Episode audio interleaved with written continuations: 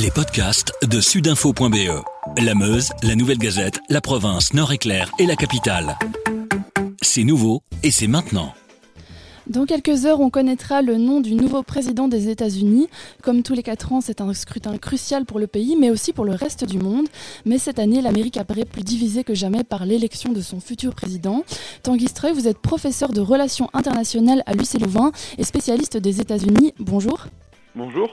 Alors depuis quelque temps, les sondages donnaient Joe Biden en tête, mais à la veille des résultats, c'est près de 100 millions d'Américains qui ont déjà voté. Quelles sont les dernières tendances des sondages?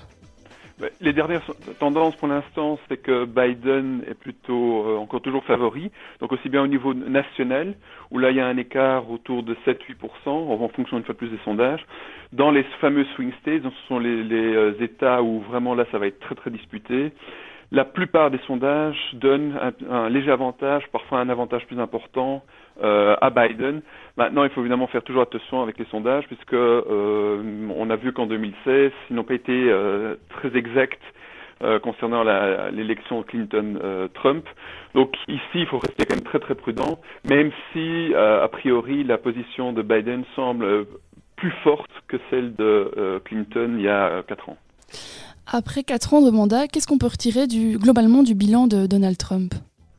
Alors, bilan, il est assez, euh, on va dire, complexe, puisque euh, au niveau économique, euh, il était parti sur un, bilan très positif jusqu'au moment du, Covid. Donc, en fait, pendant les trois ans avant le Covid, l'économie américaine avait quand même une croissance de 2-3%, un taux de chômage autour de moins de 4%, euh, plutôt des, pas mal d'investissements, etc. Euh, avec le Covid, évidemment, ça a complètement changé la donne.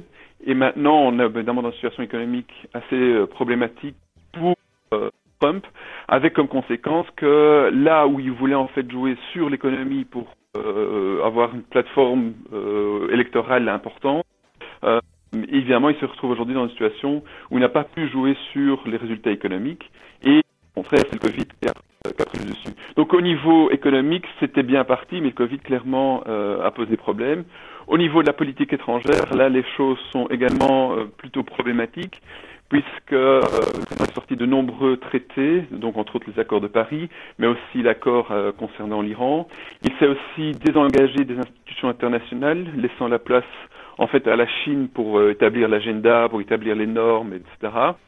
Les relations avec l'Europe sont également euh, extrêmement tendues, aussi bien au niveau de l'OTAN qu'au niveau des questions euh, économiques, mais aussi aux questions en fait, de tout ce qui est normes, valeurs, euh, droits de l'homme, puisque c'est quand même un président qui préfère les régimes autoritaires plutôt que les démocraties. La relation avec la Chine s'est pas nécessairement euh, améliorée non plus, en raison de la guerre économique et puis des tensions, entre autres en mer de Chine du Sud. Sud. Le, là où il a obtenu une quelques victoires, c'est au Moyen-Orient, avec euh, au final ben, la défaite de l'État islamique, en tout cas euh, le, califat, et d'autre part euh, avec les accords qui ont été conclus entre Israël, le Soudan, les Émirats arabes unis et le Bahreïn.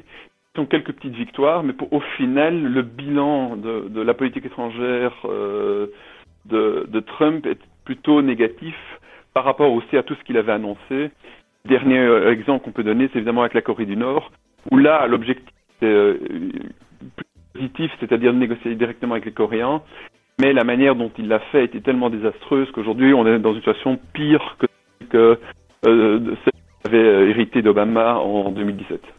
Donc on l'a compris, les derniers sondages donnaient globalement Joe Biden en tête et on a vu que plusieurs grandes villes s'étaient déjà barricadées par crainte des résultats. Comment se sentent globalement les Américains face à ce scrutin? Mais d'une manière générale, les, Américains sont euh, plutôt très inquiets, euh, en raison aussi de toutes les tensions euh, sociales qu'il y a eu euh, ces deux, trois dernières années. Et évidemment, le, le, le fait que ben, Trump a vraiment divisé encore beaucoup plus la population américaine depuis qu'il est président, en prenant au final aussi parfois le parti de, de partis d'extrême droite ou de, de, de, suprémacistes. Et donc, ça a créé des, des tensions importantes. Et en fait, les, gens ont peur que les tensions euh, après les élections pourraient se, traduire dans euh, des, tensions vraiment euh, de conflits, donc où il y aurait éventuellement des incidents dans les villes ou, éventuellement des émeutes. Et donc c'est vraiment c'est pas la première fois qu'il y a des tensions et des émeutes aux États-Unis. il faut se rappeler les années 60-70. clairement, on est dans cette atmosphère euh, problématique, avec aussi un autre problème, c'est que si jamais Biden gagne les élections, que Trump ne veut pas les reconnaître, on aura aussi d'énormes tensions. Donc on est vraiment dans une situation, euh, je dirais que les États-Unis n'ont plus connu depuis longtemps, que, et, clairement le, résultat euh, va potentiellement amener des, des, tensions euh, dans, les, dans les villes. Et justement, à partir de quel moment on pourra vraiment être certain du vainqueur? Qu'est-ce qui va être particulièrement déterminant demain? D'une certaine façon, il faut, espérer qu'un des deux ait euh, un maximum de grands électeurs d'ici euh, demain. À ce moment-là, ça veut dire que la victoire est claire, nette et précise. Si à partir du moment où on voit que l'élection est très très serrée et que euh, on n'a pas encore le, compte de toutes les voix, etc., on peut craindre à ce moment-là des poursuites judiciaires, des, etc., et on serait reparti à un niveau beaucoup plus important en 2000, quand en fait au final c'est la Cour suprême qui a décidé que ce serait euh, Bush qui deviendrait président, Al Gore. Donc d'une certaine façon, pour que les choses se de manière moins positive, il faudrait une victoire claire et nette des candidats.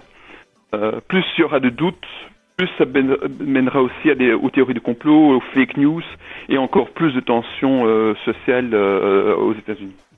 Merci Tanguy Stroy pour cet éclairage le podcast.